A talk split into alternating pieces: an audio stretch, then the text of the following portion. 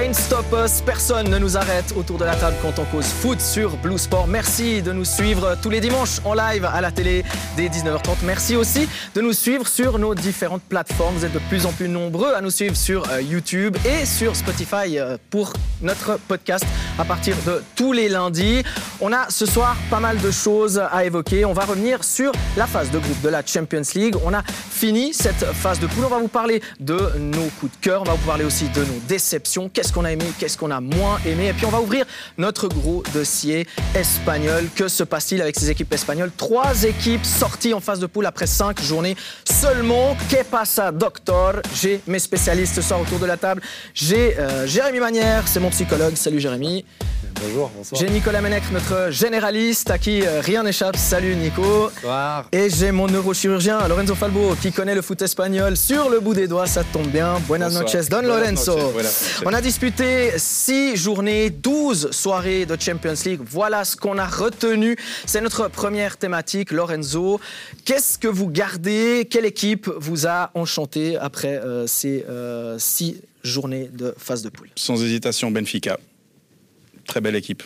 Magnifique équipe qui, qui fait un super football, qui a vraiment montré de belles choses avec des joueurs très intéressants, euh, des recrues qui se sont tout de suite intégrés. Enfin, voilà, Benfica en, en premier, Naples après aussi évidemment, mais Benfica, euh, gros coup de cœur. Benfica en premier, premier de son groupe devant le PSG. Est-ce que c'est si surprenant, Nico? Quand même un petit peu, euh, parce que cette euh, formation du Paris Saint-Germain reste une des favorites pour le titre euh, final, avec ses qualités aussi avec ses défauts, et largement plus que, Benfica. Benfica fait une belle phase de groupe, mais de là à pouvoir viser le titre au mois de mai, effectivement, ils ont un jeu plaisant, ils ont des qualités, mais Bon, premier, premier au septième critère euh, de la voilà, différence de donc ça hein, ne joue faut pas à grand, grand chose non plus. Au but marqué à l'extérieur, il faut, être, faut voilà. être précis. Oui, oui, non, alors ils, sont, ils terminent premier effectivement grâce à ça, mais, mais, mais ils ont un, un- un football qui est vraiment très agréable à voir, et pas seulement en Champions, aussi en championnat de- du Portugal, avec des joueurs qui, autant les nouvelles recrues qui sont arrivées, qui sont tout de suite intégrées, avec des Neres qui est incroyable, euh, des joueurs qui sont bonifiés cette année, Joao Mario revient à un super niveau, enfin voilà, on- a vraiment une équipe qui est vraiment intéressante, des jeunes incroyables, hein. ils ont le, le- le petit en défense centrale, Oui, Antonio Silva. Antonio Silva qui fait la paire avec Otamendi, donc une paire expérience euh, jeunesse intéressante devant Gonzalo Ramos qui est, qui est exceptionnel. Je crois qu'il a une douzaine de buts. Voilà, ils ont ils ont un mix de joueurs super intéressant et surtout un coach Schmidt Ouais, moi, euh, qui est un dire, super coach. Voilà, Ouais. qui est vraiment un super coach. Moi, j'allais rejoindre Lorenzo. Moi, c'est vraiment sans la patte de, de Roger Schmidt, qui est là depuis maintenant deux ou trois saisons, deux saisons, je crois, qui est vraiment excellent. Euh, Je les ai beaucoup euh, regardés, je les ai trouvés tactiquement super bien organisés. Alors, la qualité technique, on- ils l'ont hein, de toute façon. hein. Quand on a aussi, on n'a pas parlé de- d'Enzo. euh, Qui, qui est la révélation. Enzo Qui est- Fernandez. ouais, qui est- qui est la révélation, une des Qui est révélations. exceptionnel, Ouais, qui va bientôt signer. Mais qui était euh, très fort à River. qui était déjà très fort à River, mais, mais c'est quand même des inconnus quand même, hein, qu'on on, on passe d'un continent à un autre, mais qui est exceptionnel. Mais moi, tactiquement, quand des équipes même comme le- la, la stature du PSG, je les ai trouvés super bien organisés, difficiles à manœuvrer. Et ils m'ont aussi, euh, ils m'ont aussi impressionné. Je rejoins Lorenzo, c'est un très bon choix. Mais, mais Schmidt, on- on- bah, il, est, il est passé par, euh, par le- le- le- l'Austrie- l'Autriche, par la Hollande, hein, Eindhoven, Red Bull, Red Bull, Salzbourg. Enfin, de nouveau, c'est un coach, euh, voilà, c'est un coach allemand, certes, mais avec une philosophie de jeu très intéressante. Et avec Benfica, ça a matché et ça match bien. Et de nouveau. Quand on fait quatre recrues sur l'été, donc quatre recrues euh, importantes. En fait, le seul flop, entre guillemets, qu'on pourrait dire flop, c'est Draxler. Mais est-ce que c'est un vrai flop? Oui, non, parce que Draxler venait quand même déjà de deux, Dra- deux, trois Drax- saisons. Ouais, puis il vient de la night parisienne, il vient Voilà. pas du PSG. Exactement. Euh, Non, mais c'est pour de ça. L'avenue, euh, je sais pas, l'avenue Et Montaigne. est-ce qu'ils avaient besoin de Draxler? Non, je pense qu'ils n'avaient pas besoin de Draxler, mais, mais- et- mais de nouveau, ils ont fait quatre recrues. Ils ont bas derrière latéral droit exceptionnel. Frédéric Arnaus, international norvégien, très bon. Bas international danois. Euh, Neres, Enzo Perez. Enfin, c'est- Fernandez, c'est exceptionnel. Enfin, les, les quatre recrues d'une équipe jouent à ce niveau-là au tout début. Enfin, on est au, qu'au début finalement de championnat, mais début de, coup de de Champions League. Mais on a, on a vraiment quatre joueurs qui sont intégrés magnifiquement. Et c'est jeune. hein, parce que Benfica, c'est une fabrique Ouais. de joueurs. Et là, de nouveau, ils ont 3-4 jeunes qui sont incroyables. Enfin, de nouveau, le Portugal, d'ailleurs, ils sont pas loin de la France euh, au coefficient euh, UEFA. Donc, ça, commence à devenir intéressant. Ils étaient pas, pas très loin, mais au vu de la saison euh, faite par les clubs français en Europe, ça devrait encore. Ils devraient conserver pendant en tout cas une ou deux saisons leur cinquième place. Je crois que c'est Nicolas le spécialiste à ce niveau-là. Mais, euh, mais pour Attends- attendons, Draxler- on, on change un petit peu de, de sujet, mais attendons de voir ce qui va se passer euh, dès l'entrée en- dans la phase d'élimination directe. Ça peut aller très très vite d'un côté ou de l'autre. Bon, alors moi j'ai une question. Vous parlez de Roger Schmidt qui en fait est arrivé euh, cet été. hein. Il est arrivé Cet été, euh, ouais. cet été Ouais. à, à Après avoir Benfica. gagné deux, Ouais. deux- deux titres avec Exactement. Hein. Et Benfica a tout fait pour aller le chercher. Vraiment, euh, c'était une priorité pour, pour Rui Costa. Qu'est-ce qui fait que ça fonctionne aussi vite, aussi bien je pense que c'est la philosophie du coach. Enfin, je pense de nouveau, Benfica est, est un club qui se trompe rarement dans, dans les- dans les choix en général. hein. Ça a toujours été un club qui a, qui, qui a- Mais qui ils étaient dans le dur quand même. Mais ils étaient dans le dur, ils étaient dans le dur, et ils avaient besoin d'un coach qui, de nouveau, c'est assez, c'est rare de voir un coach étranger et en plus allemand euh, réussir au Portugal. Je crois que si on regarde l'histoire des clubs portugais, il doit pas y avoir tant que ça de coach étranger et en plus allemand. J'ai pas souvenir d'un coach allemand. Moi, je pense que Rui Costa, il a vu ce que ce que ce que ce que Schmidt a fait au PSV Eindhoven, puis avant euh, à Salzbourg, et, et, et il s'est pas trompé. Faut, faut, faut dire qu'il s'est pas trompé. Et le coach est vraiment à, à la base de ce projet-là. Ouais, puis il y a eu l'avènement quand même, comme, euh, comme vous l'avez justement dit, de plusieurs jeunes joueurs qui sont intéressants, dont on n'attendait pas. hein. Je crois que le défenseur central qui, qui maintenant émerge, qui est même... euh, Qui va probablement aller au Qatar. probablement hein. Aller au Qatar. pas prévu euh, en tant que titulaire. Il a commencé la saison avec la deuxième équipe. Voilà, tout à fait. Donc, euh, il y a des, des très très bonnes surprises. Il y a une alchimie qui a été faite entre des joueurs plus expérimentés et, et des joueurs euh, qui, se sont bonifiés avec le temps. Et je crois que voilà, j'en reviens à ce Roger Schmidt qui, est- qui a fait ses preuves et puis qui amène sa, bah, toute son expertise dans un championnat qui est très intéressant, en tout cas en termes de, de talent individuel aussi. Ouais, puis Ils- Lorenzo, ont- vous disiez le, le foot portugais se porte plutôt bien. Plutôt hein. bien, ouais, ouais, on est, on est quand même avec- voilà, euh, Benfica, Benfica et Porto qui et sont Porto. qualifiés. C'est, c'est- le Portugal, c'est le deuxième pays avec le, le plus d'équipes euh, qui sont tête de série euh, en, en- en huitième après l'Angleterre. Donc ça veut dire mieux que l'Italie, mieux que l'Allemagne, par Puis le exemple. Sporting, c'est la dernière journée. Jusqu'à la dernière journée, ils sont au coude à coude pour se qualifier. Donc, euh, on a trois équipes portugaises qui sont quasiment. On a deux qui sont qualifiées première de groupe. Puis le Sporting qui, qui est juste pas passé, mais dans un groupe un peu, un peu bizarre. On a une dernière journée un peu compliquée. Puis Benfica a aussi réussi à garder Grimaldo. Un Grimaldo qui était sur les tablettes d'Arsenal, de la Juve, du Barça. Donc c'est pas c'est pas un renfort, mais mais c'est un joueur qui est là et qui fait du bien. Donc voilà. Après, tête de série euh, ou pas, ça change pas grand-chose. Quel est l'avantage d'être tête de série euh, en, un tirage au sort euh, Non. Jouer, Non, non, jouer alors, le retour à, à domicile?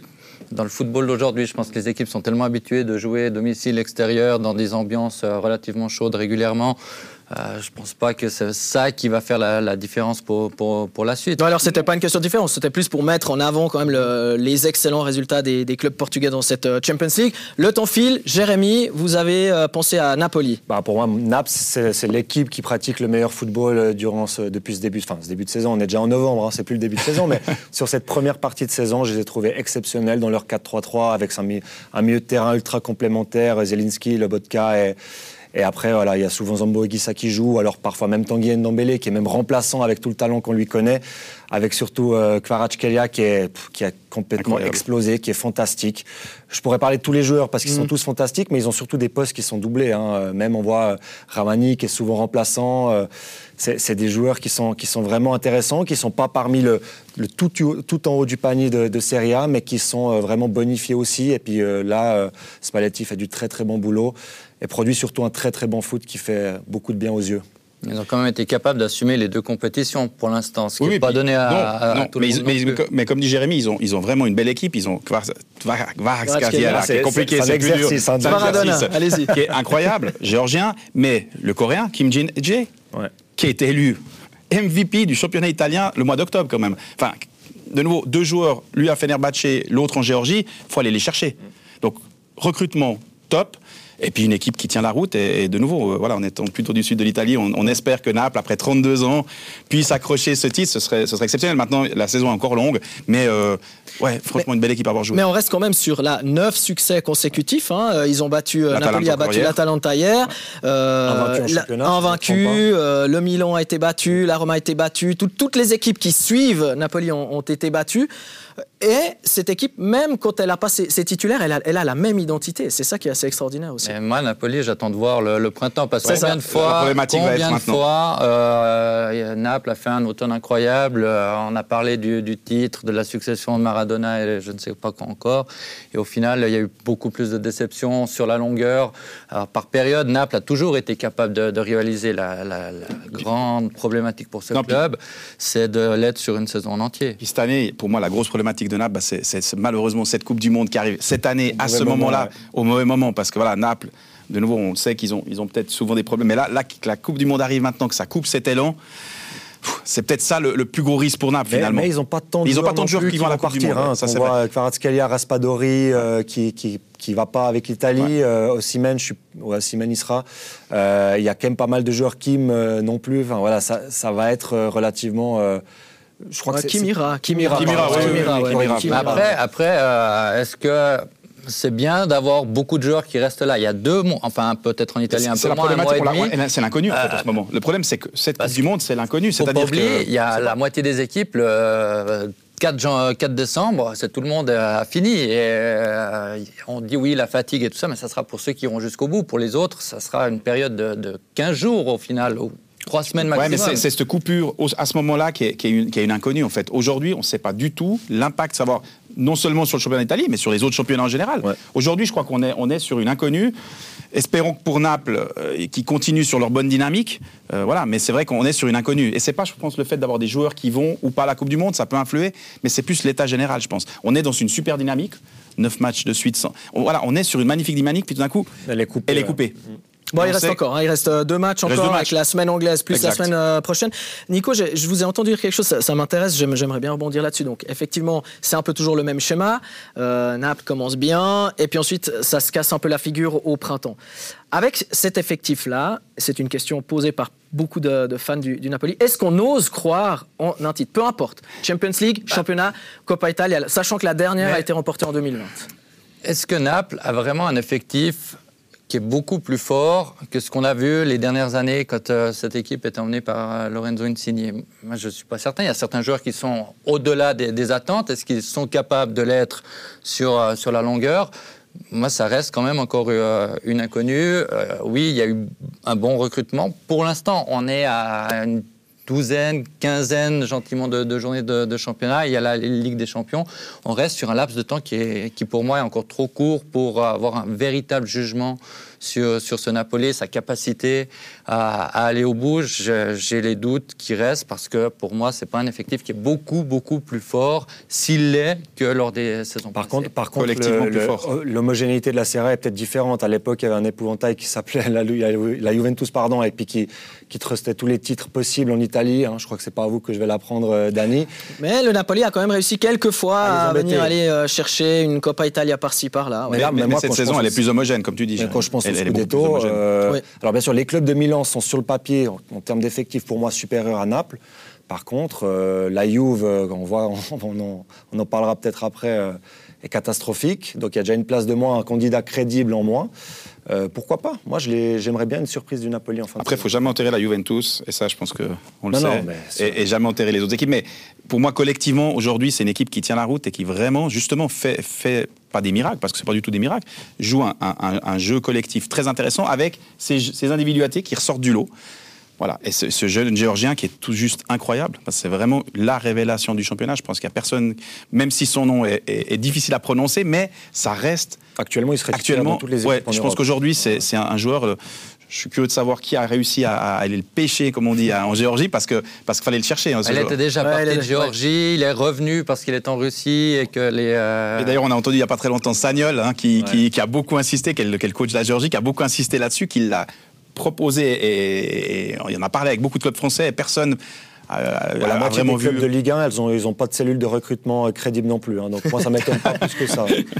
Nicolas, vous secouillez là, vous hochez la, la, tête au moment où euh, Lorenzo parlait de Kvaratskhelia. Vous êtes un petit peu plus non, mais prudent Ben oui, parce que. Ah, il essaie de nous tempérer depuis le début de l'émission, de toute façon. hein. Mais parce que euh, j'attends, c'est un jeune joueur encore, j'attends de voir euh, sur, le- sur la longueur combien de joueurs ont été exceptionnels sur 3, 6 mois? Mais on- n'élit pas le ballon d'or ce soir, Nicolas. hein. Non, on non, juste non. les, bonnes- les bonnes surprises de la saison jusque-là. Alors, Allez, euh, on vous laisse, on est- on on vous laisse on nous donner, d'accord. euh, nous donner la, la vôtre. Votre, euh, votre, euh, l'équipe qui vous a le plus euh, convaincu. Ben, 6 matchs, 18 points, le Bayern dans un Merci. compliqué. Euh, Deux goals encaissés. Aucun goal encaissé contre le Barça, contre l'Inter. Allez-y, Nico. Non, mais bah, le Bayern, euh, on a tendance à l'oublier et à chaque fois ils sont là. Chaque fois, Lewandowski est parti, mais ils trouvent quand même des, des solutions. Alors c'est peut-être moins brillant euh, pour l'instant. Alors ils ont repris la tête du championnat d'Allemagne aujourd'hui, enfin ce week-end, mais sous-estimé continuellement et toujours là, toujours présent, sans que ça fasse euh, beaucoup de vagues. Et il faudra encore une fois compter avec ce- cette équipe dans un groupe avec le Barça et l'Inter. Euh, Et sans véritable numéro 9, hein, parce que Mané, c'est pas un numéro 9 et Choupo-Moting a été formé sur le couloir. Donc en plus de ça, c'est assez Et impressionnant. avec un autre joueur dont j'aimerais parler, je me dirige pas vers vous, euh, Nicolas, parce qu'on risque peut-être encore une fois d'avoir Jamal Musiala. Quel joueur Ah, il est non, top. mais lui, il y a Il un a- petit moment qu'on- Et il a presque joué 100 matchs déjà avec le Bayern, il a 19 ans. Hmm, Exceptionnel. Non, non, exceptionnel. Mais le problème du Bayern, c'est ça, c'est que quand on parle de coup de cœur, où c'est difficile, c'est parce qu'on on, on s'y attend, quoi. Finalement, Habitué. quand on parle d'un coup de cœur, bah oui, quand on dit, quand moi je dis Benfica, c'est parce que Benfica, on s'y attendait pas vraiment. Le Bayern, c'est une machine, c'est c'est le Bayern. Ouais. Donc, Oui, mais c'est vrai, non, je suis d'accord. combien de machines ont dératé de temps Je, à autre je suis d'accord, mais ça reste une machine de guerre. Voilà, c'est les Allemands, c'est une machine de guerre. Mais le Barça, Donc on c'est n'est pas si guerre surpris. ou pas le Barça Alors je pense que le Barça, on va, on va revenir. euh, ouais, alors il y, a- il y a beaucoup à dire sur le Barça, mais, mais aujourd'hui, voilà, le Bayern, c'est évidemment magnifique ce qu'ils ont fait dans cette première phase de, de- enfin, la phase de poule, mais pour moi, c'est c'est- voilà, c'est le Bayern. Quoi. Mais Maintenant, moi- on va voir plus tard ce qui va. Mais c'est clair que le Bayern. Sans égarer le moindre point, Non, mais le, Bayern est de toute façon dans le dernier carré. Ça, Dans on- le groupe est clair. le plus relevé, Oui, euh, oui, comme non, mais- si ils avaient balayé de euh, des, des, des, des trois Victoria Pilsen euh, pour. euh, Les Allemands. Euh, alors, on n'a plus beaucoup de temps pour faire nos coups de cœur. Moi, j'avais pensé au Milan. J'avais pensé au Milan, qui a quand même euh, appris la saison dernière, qui était revenu en Coupe d'Europe après 7 ans, qui a été éliminé en phase de poule, et puis qui a réussi à se hisser parmi les, les 16 meilleures équipes euh, d'Europe après 9 ans. Et euh, un joueur, et là j'aimerais vous, vous entendre, vous, Jérémy, euh, Olivier Giroud, exceptionnel euh, mercredi, euh, exceptionnel hier soir encore avec un but euh, phénoménal. C'est un joueur très important. Ouais. Non, il est, il est génial. Il n'a jamais été aussi fort que cette année, alors qu'on dit ça chaque, chaque saison depuis qu'il a ses 33 ou 34 ans. C'est un joueur qui est hyper important pour une équipe, qui a un profil singulier de pivot, qui est capable de remiser, de faire jouer ses, ses, coéquipiers. J'ai lu Zlatan aujourd'hui qui disait c'est pas un joueur qui va mettre 40 buts l'année, mais il va peut-être pas en mettre 40, mais il va en mettre 20 ou 25 quand même. Il est, c'est un tueur dans la surface. Il a une qualité technique qui est pour moi vraiment sous-cotée, parce que techniquement, dans ses remises, son pied gauche, ses derniers gestes, c'est très très fort. Et le Milan m'a beaucoup plu cette, euh, cette euh, saison, en tout cas en, Champions League, avec deux matchs vraiment aboutis contre Chelsea. Ils ont été loin d'être ridicules. Et en faisant le travail contre Salzbourg, où ils ont été, euh, ils ont été performants. Une équipe qui me, qui me fait plaisir, avec une charnière Tomori et, et Kaloulou qui me plaît aussi, avec Tonali qui fait un petit peu la musique à mi- mi-terrain. Euh, on pourrait encore évoquer d'autres joueurs, hein, Léao, qui Léao, est peut-être euh, à son poste parmi les trois ou quatre meilleurs joueurs du monde aussi. Une top équipe, mais qui manquera peut-être de substance lorsqu'ils affronteront euh, sur deux matchs une équipe euh, sur le papier plus forte. Elle va continuer à apprendre cette équipe de, de Milan à partir de, de ces huitièmes de finale? Ben, c'est déjà du bonus, je pense, même si c'est le champion d'Italie. euh, c'est une équipe euh, qui euh, revient de, de très loin et on sait à quel point l'expérience compte aussi dans, dans ce genre de compétition et dans ces euh, duels à- aller-retour. Donc, euh, tout ce qui vient maintenant, ben, c'est au-delà de, ce qu'on pouvait espérer et attendre de, ce club. Non, mais je crois que le Milan aujourd'hui, ben voilà, ils, sont en progression, c'est évident. Giroud, je pense qu'il se sent très bien à Milan aussi. Ça, c'est aussi quelque chose d'important. hein. Il le dit à chaque fois. Il le ré- En fait, il le répète à chaque fois qu'il se sent vraiment super bien à Milan et au Milan AC. Donc oui. euh, en tout cas, c'est une équipe qui, qui, qui, qui fait, qui fait plaisir à voir, c'est sûr. Et c'est de nouveau, on- quand on voit le Milan, on a toujours ces souvenirs du, du grand Milan. hein, euh, et, et voilà, on aimerait que le Milan redevienne le Milan. Et, et c'est vrai qu'ils sont en progression et c'est intéressant. pour, c'est pour intéressant. progresser encore, il faudra qu'il trouve un attaquant parce qu'Ibrahimovic, Giroud, ça va pas pouvoir durer éternellement. Non, mais cette saison, en tout cas, en tout cas cette saison, ils font plaisir à voir et, et on sent une, une bonne ambiance. On sent, on sent qu'il y a de la cohésion entre les joueurs et c'est ça qui fait plaisir à voir, je pense. Parce qu'au Milan, ça n'a pas été facile ces dernières années par rapport à ça. C'est surtout aussi dans l'intérêt du football italien de pouvoir compter sur une Juventus forte, sur des euh, potentiels euh, outsiders comme Naples ou comme, euh, ou comme l'Atalanta ces dernières saisons, et surtout deux clubs de Milan qui sont capables de, voilà, de, d'avoir vraiment une homogénéité en tête du, du, du, du, championnat avec vraiment quatre ou cinq clubs très compétitifs aussi en Europe pour un peu redorer le blason de l'Italie sur la, sur la scène européenne. Bien, je vous propose de passer maintenant à nos déceptions. Alors, il y a plusieurs clubs hein, qui ont été euh, mentionnés euh, quand euh, je vous ai demandé les, les, clubs que vous avez sélectionnés le Barça, Marseille, la Juve, les Rangers, l'Atlético. Je vous propose de laisser les équipes espagnoles pour notre dossier de tout à l'heure. On va commencer avec Marseille. Nicolas, vous avez commenté le, dernier match de, l'OM contre Tottenham. je ne sais pas qui pense que Marseille c'est une déception. Alors, la déception, c'est d'être passé si près quand même d'une place qualificative pour l'Europa League et de presque jeter à la poubelle cette, euh, cette qualif dans les derniers instants. Franchement, à la place d'Igor Tudor, qu'est-ce que vous auriez fait? Je ne sais pas. Moi, je, bah, vous êtes euh, soit éliminé, soit en Europa League. Vous allez en Europa League bah, D'où le quiproquo, et ah. j'aimerais bien qu'on en parle. Est-ce que c'est vraiment ça? Enfin, Est-ce qu'il ne faut pas jouer à fond la qualification pour les huitièmes? Moi, moi je, pense, je pense que nous, là, sur Marseille, c'est un dossier où ils ont fait un, un début de saison canon. Hein. Vraiment, début de saison canon, je crois 12 matchs, 5 ou 6 victoires. Euh, et là, depuis 7 matchs, c'est 5 défaites, hein, euh, une seule victoire. Donc, ils sont sur une dynamique négative. Finalement, cet, échec en Ligue des Champions, c'est que le reflet de, de ces derniers 7 matchs. Après, la polémique de Tudor euh, qui n'a pas dit à ses joueurs. Mais moi, je ne sais pas si. Moi, je pense que quand on est joueur aussi. alors, moi, je, pense coach, que je ne suis pas certain que j'informe mes joueurs. ils sont moi, mes joueurs, pour moi, ils doivent le savoir aussi. Parce qu'à un moment donné, ils sont, ils, sont, joueurs, ils connaissent aussi les, les, tenants et les aboutissants. Non, mais sur le terrain. s'ils sont, sur le terrain, ils ne peuvent pas savoir ce qui se passe. Ils ne sont pas informés, mais à un moment donné, enfin, je pense, oui, que Tudor a peut-être pas donné la bonne information, mais est-ce que c'est ça qui fait bah, Pour moi, oui. Alors moi, je, suis pas aller un peu en, décalage de ce que vous dites. Pour moi, c'est une erreur, c'est une faute professionnelle. Ça ne doit pas se passer ce qui s'est passé à Marseille euh, ce jeudi. Et malgré tout, j'ai fait le Vélodrome en tant que spectateur. C'est la plus chaude ambiance, c'est la plus belle ambiance que j'ai vécue dans ma vie. Donc je comprends quand il dit qu'il y a beaucoup de bruit, qu'il n'arrivait pas à communiquer euh, l'information aux joueurs. À quel moment il doit communiquer À quel moment puis après, après il, peut y avoir des relais. Parce que nous, un coach, quand il veut faire passer des messages à, son équipe, euh, ok, il va pas crier. Pour, non, il va prendre, il va prendre le joueur le plus le latéral droit qui est à côté de lui. Voilà, il va essayer. il va, enfin, ça fait une chaîne. Je veux dire, combien de fois un coach fait passer un message au gars qui est de l'autre ah. côté du terrain ah, donc Vous êtes quand même un petit peu d'accord avec moi. Non, je suis d'accord, mais je suis pas sûr que ça soit ça qui réellement. Enfin, moi, ce que je vois, c'est la dynamique de Marseille ces derniers matchs. Non, mais en, championnat. C'est ça que je vois. En championnat, le bilan était pas bon, mais ils ont quand même été capables de gagner deux fois contre le Sporting dans leur mauvaise dynamique de championnat, au final. Dans des circonstances spéciales avec des, avec des, des joueurs qui ont reçu carton rouge à ce moment-là, on est d'accord, mais ils auraient pu se qualifier, je suis d'accord avec toi. Ils auraient ah pu, et, enfin, en tout cas, ils auraient pu se qualifier pour l'Europa League. C'est vrai que pour Marseille, finalement, de, rien avoir à la fin. Voilà, ma, question, je, la repose parce que quand on se dit qu'on est quand même éventuellement qualifié pour l'Europa League, est-ce qu'on jette tout et on prend le risque de ne pas être européen au printemps ou est-ce qu'on assure cette place en, On, l'assure parce que Marseille, ils n'ont aucune chance en huitième de finale en Ligue des Champions. Bien sûr, ça aurait été beau pour le club de, de refaire un huitième de finale en Champions League, mais ils ne sont pas armés, ils ne sont pas bâtis, ils n'ont pas l'effectif pour ça. Oui, mais quand c'est là, à la 85e minute, la possibilité d'aller en huitième de finale de la Ligue des Champions. Oui, mais moi, si tu as la possibilité d'assurer l'Europa League, tu assures l'Europa League. Si Colosina qui marque ce que n'importe quel joueur de son niveau euh, doit, doit marquer, on a un autre discours aujourd'hui. Mais moi, je suis d'accord avec ça. Et Par contre, mais c'est qui tout double. Mais en l'occurrence, il n'a pas marqué. En l'occurrence, il n'a pas marqué. Si Tudor dit, les gars, on assure, ben il n'y a pas cette occasion. Et ouais, mais c'est euh, du qui tout double. Ça veut dire de tout jouer sur. En fait, finalement, ben voilà, ils ont essayé puis ils, se sont plantés, puis finalement ils ont rien. Mais est-ce que c'est un peu comme quand tu joues au poker d'attendre, euh, de garder le ballon derrière, puis Tottenham. Euh, non, ils auraient il, aurait peut-être pu au niveau des changements aussi, peut-être faire différemment aussi, parce que je, ne suis pas convaincu. alors, c'est vrai que les changements, mais Moi, je suis pas convaincu. Voilà, mais je suis pas. Ouais, mais de nouveau, les changements, ça sert aussi à ça dans un match.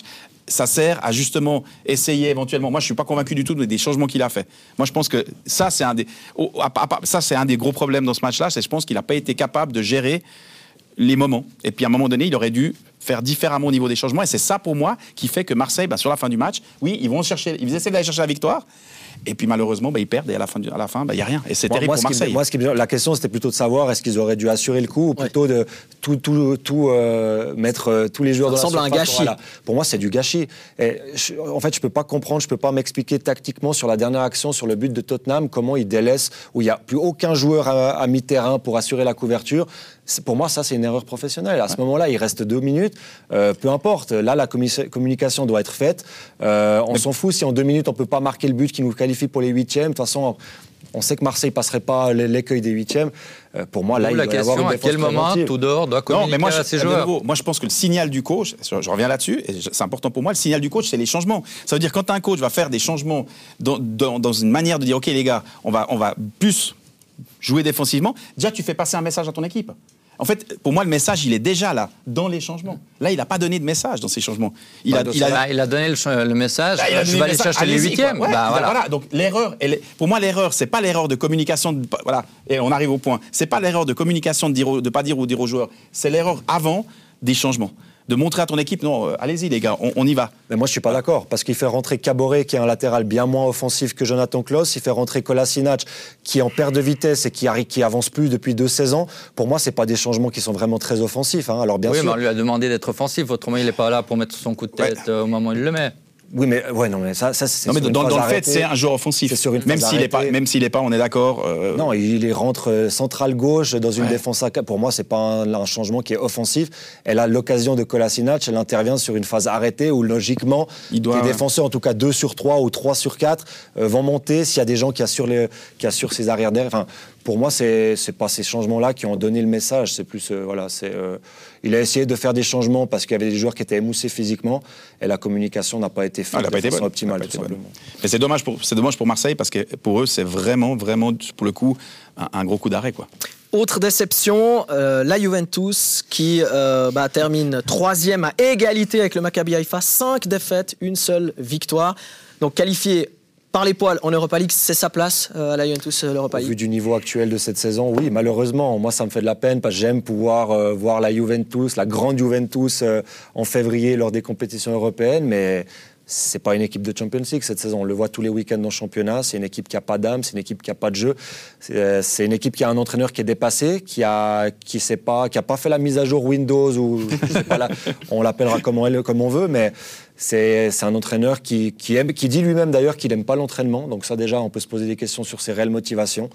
Et, euh, et le problème, c'est qu'il coûte cher. Mais un entraîneur comme ça aurait dû être viré il y a déjà très très longtemps. Mais on sait que les finances de la Juventus ne sont pas toujours au beau fixe. Voilà. Nicolas. On peut aussi se poser des questions sur le recrutement ces dernières années. Euh, si on en est là aujourd'hui, c'est aussi euh, parce que le recrutement n'est pas très très bon depuis plusieurs saisons désormais. Euh, mettre 80 millions et quelques sur, sur Vlahovic, est-ce qu'il fallait mettre autant d'argent sur un, sur un tel joueur, par exemple? Euh, Est-ce qu'il n'y avait pas moyen d'équilibrer cette somme pour avoir des joueurs plus intéressants et mettre tous les œufs dans le même panier? Je ne suis pas certain. Et là, c'est qu'un exemple. quoi, je- C'était la, la bonne idée. Mais, mais- mais- mais de nouveau, la Juventus est à, à sa place, quoi, finalement. Cette saison, euh, je crois qu'on ne s'attendait pas à des miracles en Champions, faut être honnête. Vu, vu le championnat, hein, vu ce qu'ils présentent en championnat, je, voilà, je pense qu'ils sont à, à leur place. C'est une déception, comme, comme le dit Jérémy. On a toujours envie de voir la Juventus. Enfin, c'est comme le Milan, on a, on, a, on a envie de voir la Juventus flamber, on a envie de voir la Juventus. Mais cette année, malheureusement, ouais, on est sur une saison difficile. Un entraîneur dépassé, puis je crois, je crois que ça, c'est tout le monde, tout le monde le voit. Peut-être il y a que les dirigeants de la Juventus qui ne le voient pas ou qui peuvent pas Voilà. voilà, Ouais, peut-être le virer parce qu'il y a des clauses et des certaines choses, mais il y a des mais amitiés aujourd'hui. C'est eux est-ce qui que se sont mis dans cette situation. Voilà, mais est-ce que ça va coûter plus cher à la Juventus de continuer et d'insister avec Allegri ou de tailler, enfin de couper dans le vif Et C'est là la question pour moi, elle est là. restantes et, et Ouais. au final. Ça, il reste remettre toute la saison. Oui, Aujourd'hui, euh, on est au début, entre entre guillemets. Donc, où, où va la Juventus avec Allegri? Et Jérémy le disait, hein, il y a aussi euh, quelques amitiés euh, qui sont ma- ouais. malheureusement difficiles à, à gérer. Euh, je vous propose de passer aux Rangers.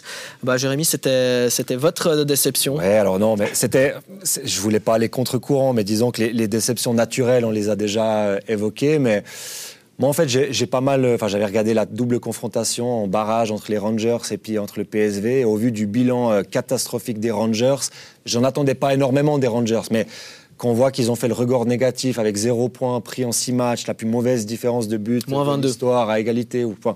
Non, même, même Marseille était mieux que ça il y a quelques saisons. hein, mais euh, bah, je me dis que voilà, c'est une équipe qui avait rien à faire là, qui a fait juste de la figuration. C'est souvent le cas d'ailleurs des clubs éco- écossais euh, en Ah, Ligue des Champions. Aujourd'hui, c'est toutes les équipes du quatrième chapeau qui se retrouvent dernières, à part le club Bruges. C'est peut-être aussi une problématique. Mais je, voulais, de- mais je voulais justement voir le PSV. En fait, PSV, on les a pas mal vus euh, avec Zurich, dans le groupe de Zurich en Europa League. Et je dis pas que le PSV se serait qualifié, mais en tout cas, ils nous auraient donné fait de- meilleur, ouais. des meilleures figures, ils nous auraient donné des, des, des émotions. Mais c'est intéressant ce que dites, euh, Nicolas. On a parmi les barragistes du mois d'août, Pilsen, 0.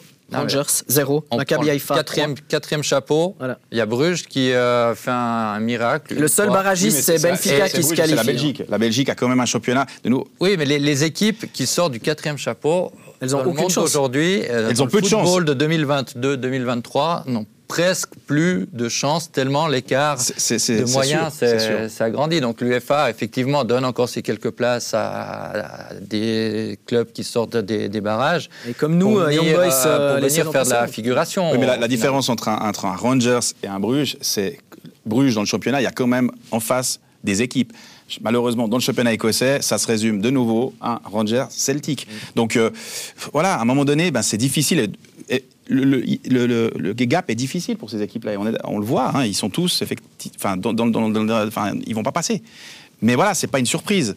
Les Rangers, ouais, on aurait aimé de nouveau les Rangers, on aurait aimé les voir un tout petit peu mieux, mais Ouais, c'est pas, pas une surprise, malheureusement. Moi, c'est plus le fait. J'étais déçu de ne pas voir le PSV dans une phase de groupe de Ligue des Champions quand on voit ce que les Rangers ont fait. C'est plus ça, en fait. Ça aurait été intéressant. Ça aurait été intéressant. Ouais, d'autant plus que, ouais, effectivement, on les a suivis. On a vu euh, deux, trois euh, jolies, euh, jolies choses. mais en Europa League, malheureusement, on les retrouvera. Évidemment, le tirage au sort des huitièmes de finale de la Champions League, c'est demain à midi. Il y aura aussi la Conference League et l'Europa League dans le désordre Europa League d'abord, Conference League ensuite. Je vous propose de passer à notre dossier, à ces clubs de Liga qui ont été éliminés au terme de la cinquième journée seulement hein, de, de, la Champions League. Trois clubs, Séville, le Barça, l'Atlético c'était la semaine dernière. Alors, comment vous traiteriez ça? C'est un accident ou c'est une maladie pour vous? Pour moi, c'est pas un accident. C'est le championnat d'Espagne en ce moment. Le Barça, malheureusement, en pleine reconstruction. Euh, c'est quand même l'entraîneur.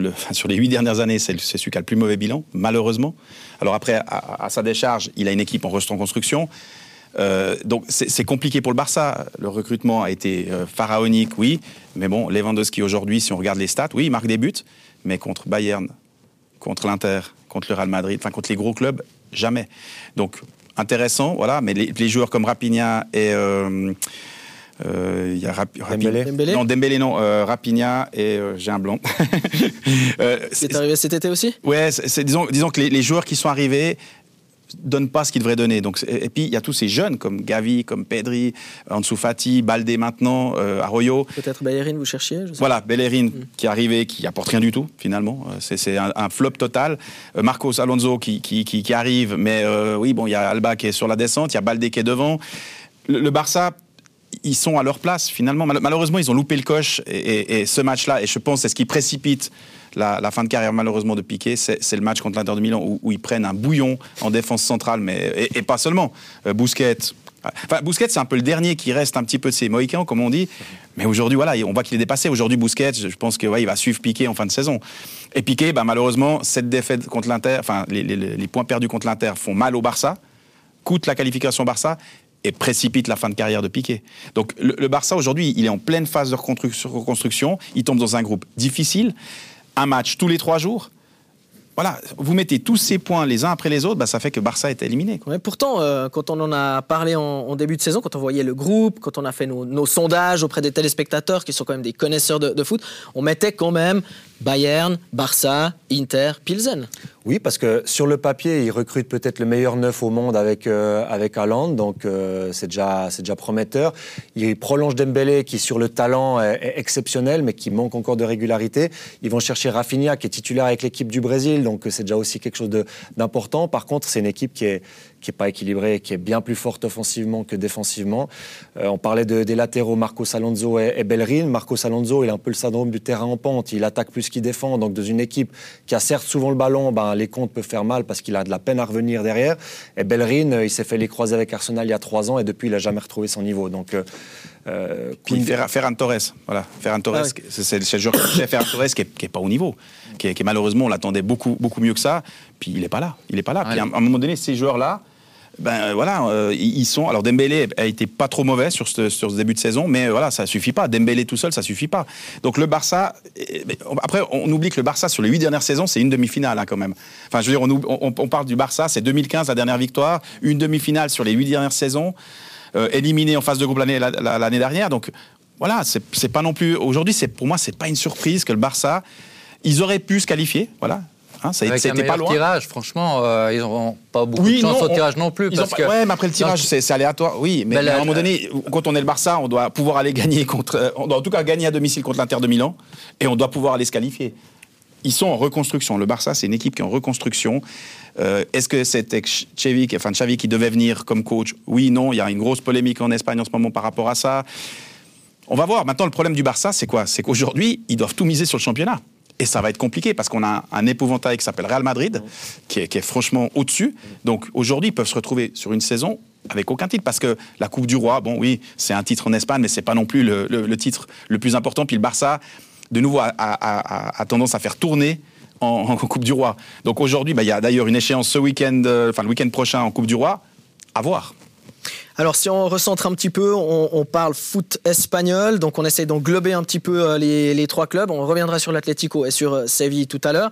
Ça fait 24 ans qu'on n'a pas eu un seul club en, huitième de, de finale. Bon, à l'époque, euh, il y avait trois 24 clubs. équipes. Ouais, puis il y avait que 24 trois équipes clubs. avec trois Exactement, exactement. Donc, est-ce que, voilà, pour vous, euh, il y a quelque chose qui s'est cassé euh, et je reviens avec cette question parce que on a entendu que, Lorenzo. Est-ce que c'est un accident pour vous ou est-ce que c'est le début d'une maladie? Euh, c'est pas un phénomène isolé. J'aurais plus tendance à dire que c'est le début d'une maladie. Il y, a, il y a un gros problème en Espagne depuis certains, un certain temps. C'est euh, les dettes colossales qui, qui se sont accumulées. Il y a eu. Il y a eu des mesures qui ont été prises par la DNCG espagnole depuis, euh, depuis quelques années avec euh, le but justement de- de- d'assurer la solvabilité des clubs, ce qui fait que aussi en termes d'attractivité, le- les masses salariales sont, euh, sont bien sûr contrôlées par, euh, par la fédération avec Tebas, mais ils ne sont pas en mesure d'attirer euh, les meilleurs joueurs au monde comme c'est possible de le faire en, en- en Angleterre, parce qu'il y a d'abord euh, ce problème de dette à, à Je endiguer. crois qu'aujourd'hui, on ne compare plus euh, aucun championnat Ouais. avec, avec l'Angleterre. L'Angleterre est. En termes d'attractivité, mais en termes de palmarès. monde à part. Mais en termes de palmarès. c'est ça qui est Mais- intéressant. Et c'est intéressant ce que dit Jérémy, parce que si vous regardez par exemple les, les, les dix dernières Ligues des Champions, eh bien, euh, la, moitié, la moitié c'est le Real. Il y en a six qui ont été gagnés par des équipes espagnoles.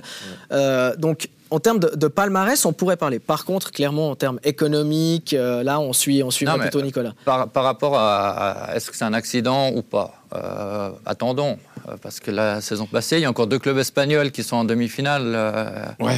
Il y a Real et le Real, oui. Le, le- le- le Barça, pour moi, il y a des circonstances atténuantes cette saison. L'Atlético aussi. Si Griezmann, euh, tout est clair avec son contrat dès le début de la phase de groupe, euh, peut-être, euh, je ne vais pas mettre ma ma main coupée là-dessus, mais peut-être que les choses euh, se terminent différemment dans ce groupe. Séville, euh, on dit que c'est l'équipe d'Europa League par excellence. C'est c'est pas un hasard. Ça veut dire qu'il a plus souvent été en Europa League qu'en huitième de finale de la Ligue des Champions.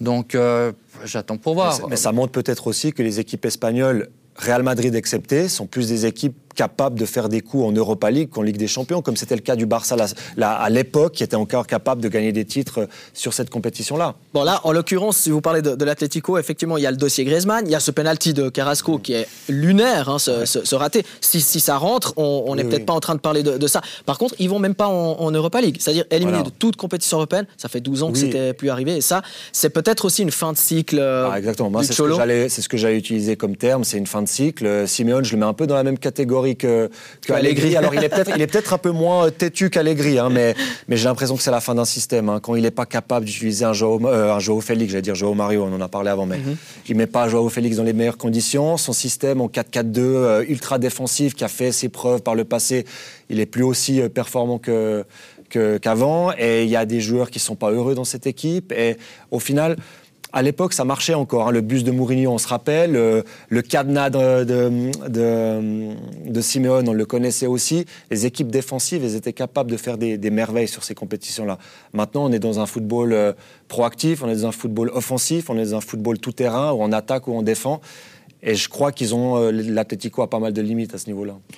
Non, mais je crois, je crois que c'est plus profond que ça. Il y a déjà, pour, pour moi, on en a parlé, le problème de la première ligue. En fait, ça, c'est un des problèmes de la Liga. C'est dès qu'il y a un joueur qui, qui joue bien en Liga, il y a un club de première ligue. Et pas spécialement des gros clubs. Hein. Le Les meilleur clubs- exemple, c'est Unai Emery encore la Ben, semaine voilà, passée. je- ouais, Unai Emery, euh, je- je- voilà, j'ai j'ai mon joueur à Villarreal et malheureusement, le, le départ d'Unai Emery à deux semaines de, de la fin de la première partie de saison, parce que Aston Villa, qui, est- qui est pas, enfin c'est Aston Villa, mais on n'est pas en train de parler ni d'Arsenal ni de Bah, voilà, Liverpool, ils mettent plutôt 6 en millions sur la table. Mais c'est le Voilà. problème de tous les championnats par rapport mais à la première en ligue. souffre. Ouais, mais l'Espagne en souffre. Oui, mais les, clubs, les particulièrement. grands clubs espagnols vont aussi chercher euh, dans, les, plus, dans les, les équipes qui sont plus bas au Oui, classement. oui, oui, pour, euh, mais aujourd'hui, c'est la règle du jeu. Ouais, mais il souffre énormément de ça. Et le seul qui peut rivaliser, on le voit, c'est le Real Madrid. Et c'est le seul club qui performe. Le Barcelone, aujourd'hui, oui, ils ont fait quelques, transferts intéressants, mais ils n'arrivent plus à rivaliser avec les clubs anglais. Et je ne parle pas des, top clubs anglais, je parle là de, de Brighton, d'Aston Villa, enfin de, clubs. Et le problème, le problème des Espagnols, il est là. Il est sur cette. Enfin, dès qu'il y a un joueur qui, qui flambe, bah là, on sait, on sait déjà d'avant que bah déjà Villarreal va certainement, malheureusement, perdre pas mal de joueurs au mercato puisque Emery est parti. Et euh, on parle de Pinot, on parle de Jackson, on parle de, plusieurs joueurs. Donc ça va, ça va de nouveau, les meilleurs joueurs vont partir. Donc ça, c'est déjà un premier problème. Et puis après, ben, de nouveau, des fois, on a trop tendance à penser que les clubs espagnols voilà, peuvent performer. On, parlait de Séville avant. Séville, aujourd'hui, ils sont avant-derniers de la Liga. Donc en étant avant-dernier de, la, Liga, ils ont d'autres soucis et c'est compliqué pour arriver à, passer en, Champions League. J'aimerais bien vous entendre justement sur euh, Séville, que vous connaissez bien. Ben, Séville, Séville c'est certainement une fin, une fin, fin, de cycle avec Monchi. Euh, les transferts qui ont été faits au dernier moment, avec un, Isco qui arrive euh, à l'arrache, euh, enfin des transferts. Dolberg, Dolberg. alors Dolberg, je crois que là, on a, on atteint des sommets parce que Séville qui, qui va chercher Dolberg. Alors là, on, on, on comprend plus rien. Donc le système Monchi, malheureusement, arrive à ses limites. Monchi a réussi à faire des miracles. Mais le problème, c'est qu'on toujours la même chose. On parle jamais des flops de Monchi. On parle toujours des miracles qu'il a fait, mais des flops. des plus-values ouais, Puis je peux vous assurer que des flops, il y en a plus que de plus-values. Donc aujourd'hui, bah, le système Monchi, malheureusement cette année, arrive à ses limites. Le club de Séville, à l'interne, c'est très compliqué. Il y a des luttes internes, il y a des luttes externes entre l'ancien président, le nouveau président. Enfin, Séville, c'est le football, ça vit football. Enfin, il faut aller à Séville pour comprendre ce qu'est le football à Séville. Entre le Betis et le Séville, ça vit football. Séville est dans une passe très compliquée. Aujourd'hui, en Liga, ça va être, ça va être chaud. Ça va être très chaud parce qu'ils sont très très mal. Et en Champions League, malheureusement, bah voilà, l'Atlético, on en a juste parlé avant, mais l'Atlético, c'est pour moi aussi une fin de cycle de Simeone. Il a mal géré le dossier Griezmann avec la direction. Joe Félix, on n'en parle même pas les arrivées de l'Atlético, enfin, je pense que si je vous demande de donner les trois arrivées de l'Atlético, vous allez être embêté. C'est catastrophique. Mhm. Voilà. Donc les transferts, euh, on a eu Molina qui est parti direct en prêt à Valence. Euh, voilà. Euh, Réguillon qui n'a encore pas joué son premier match. Voilà. Bien, alors j'ai une dernière toute petite question. Il va falloir faire un tour de table assez rapide. Je ne veux pas tout mélanger, mais je me pose une, question très sérieusement. Donc on a parlé de ces clubs espagnols hein, qui, ont, qui ont eu de la peine.